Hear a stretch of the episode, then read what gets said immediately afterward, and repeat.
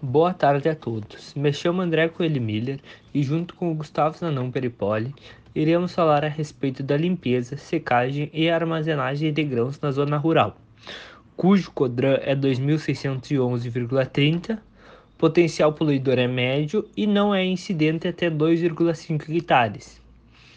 O Brasil é um grande produtor de produtos agrícolas e essa produção é armazenada durante um determinado período.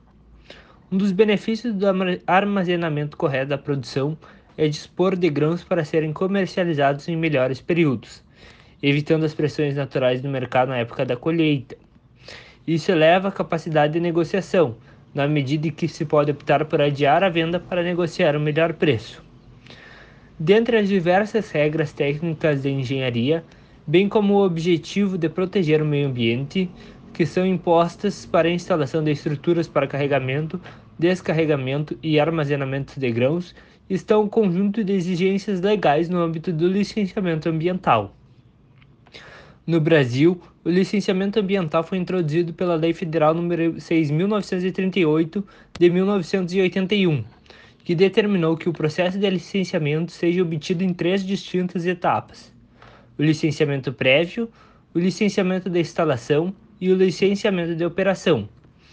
Além disso, devem ser observadas as normas do SERFLOR e CAR em relação à área objeto da implantação da unidade, do Plano de Gerenciamento de Resíduos Sólidos, conforme determina a Resolução do SEMA número 70 de 2009, de controle e monitoramento de ruídos, conforme estipulado na Resolução do Conselho Nacional do Meio Ambiente, CONAMA, número 1 de 90, a inscrição dos cadastros técnicos federais e os níveis de emissões atmosféricas conforme a resolução SEMA número 16 de 2014 e portaria IAP número 1 de 2008.